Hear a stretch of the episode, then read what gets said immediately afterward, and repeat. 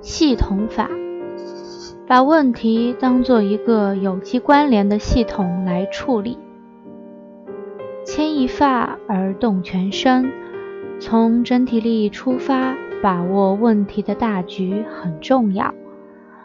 我们经常因为片面的看问题而遭到别人的斥责，同时也因为考虑问题不周全而使结果出现了漏洞。这些都是因为我们的整体意识不强，在脑海中没有形成一个系统的观念。出现问题时，只是头疼医头，脚疼医脚，忽视了其他问题的存在。以偏概全是我们看待问题最容易犯的错误，以致看不清问题的实质和内在的联系而出现偏差。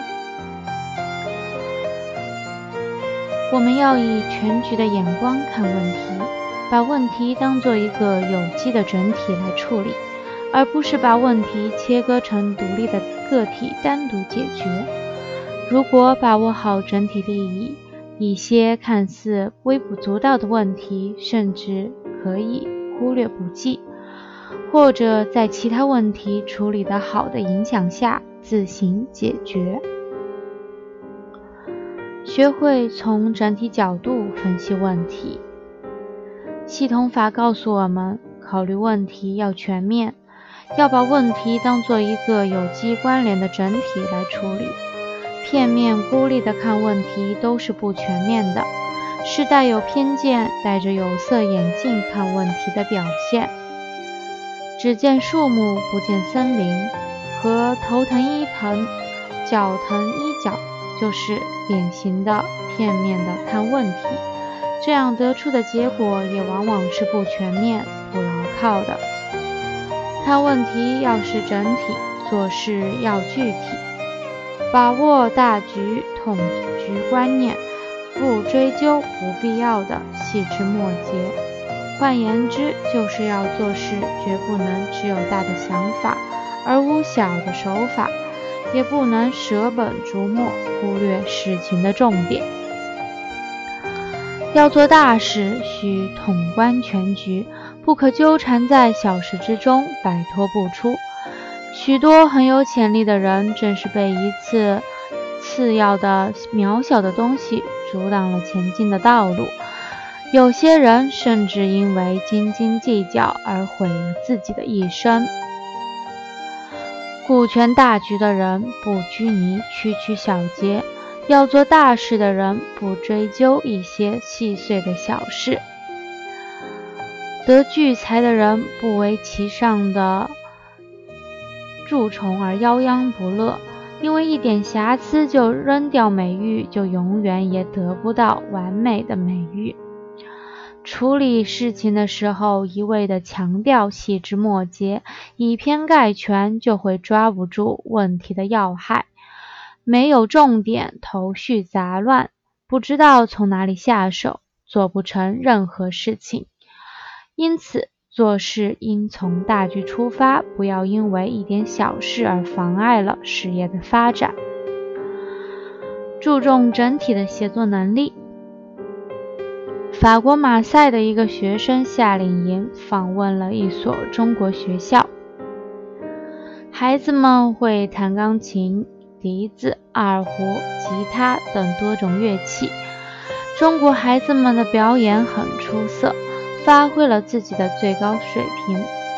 演奏结束之后，法国孩子的带队老师一脸疑惑地问：“你们怎么会有那么多独奏演员？”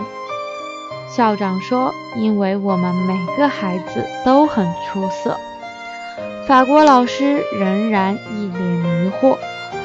轮到法国孩子表演了，一共六个节目。却没有一个节目是独奏表演，所有的演奏均有多个孩子参与。这下轮到校长迷惑了，他问法国老师：“孩子们是不是特别喜欢合奏？”法国老师说：“对，合奏需要配合，需要更高的艺术修养。合奏表现的是音乐氛围，是独奏无法表现出来的。法国老师继续问校长：“你们学校中有那么多的独奏演员，他们有上台表演的机会吗？你们真的需要那么多独奏演员吗？”对于法国老师的提问，校长觉得莫名其妙。让孩子学音乐，当然是希望能像莫扎特一样，成为出色的独奏演员，而不是庞大乐队中的一个。法国老师说：“真不可思议！你们的孩子学音乐是为了让自己出名。”在法国老师的要求下。校长把所有孩子集合起来，为法国孩子合奏一曲《莫斯科郊外的晚上》。结果，法国孩子听着听着就皱起了眉头，而校长也满脸尴尬，因为这些独奏时表现出色的孩子，在合奏这首简单的曲子的时候，竟然一团乱麻。今天的企业竞争已经不是个人的舞台，团队的合作能力成为衡量一个人综合素质的重要部分。作为管理者，对下属整体协作能力要多加关注。成功需要整体的配合与默契。有一天，克莱斯克汽车公司的总裁与一位著名的篮球教练。聊天，他向教练请教获胜的秘诀。这位教练回答：“你要先从基本动作开始训练，每个球员必须知道比赛的规则，并且熟悉各种位置的打法，再来要求他们严守纪律，千万不能各自为政。”教练又说。很多球队训练严格，每名球员基本动作也很纯熟，但是大家赢仍然赢不了球，其原因就在于默契不够，球员间不能彼此关怀与照顾。优异的球队与普通的球队，其差别就在于能否和谐相处、相亲相爱。一个球队必须培养出荣辱与共的团队精神，才能攻无不克、战无不胜。教练强调的彼此关心、相亲相爱，就是与人相处的能力。在汽车业中，比这位总裁更懂汽车、更聪明、更有才气的大有人在，但是他们都输给了他。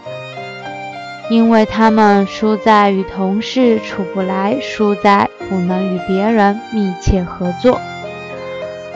不论是球队还是企业，打的都是整体战。一个不具备与人相处能力的人，绝不可能培养出团队精神。在美国财经杂志的一项调查报告中指出，经营者成功的第一要素就是与人相处的能力。此调查结果正好与这总裁的看法不谋而合。一个人如果缺乏了组织能力，不懂得依靠集体的力量，不能与人相处和合作，再聪明也将一事无成，也不会拥有完美的人生。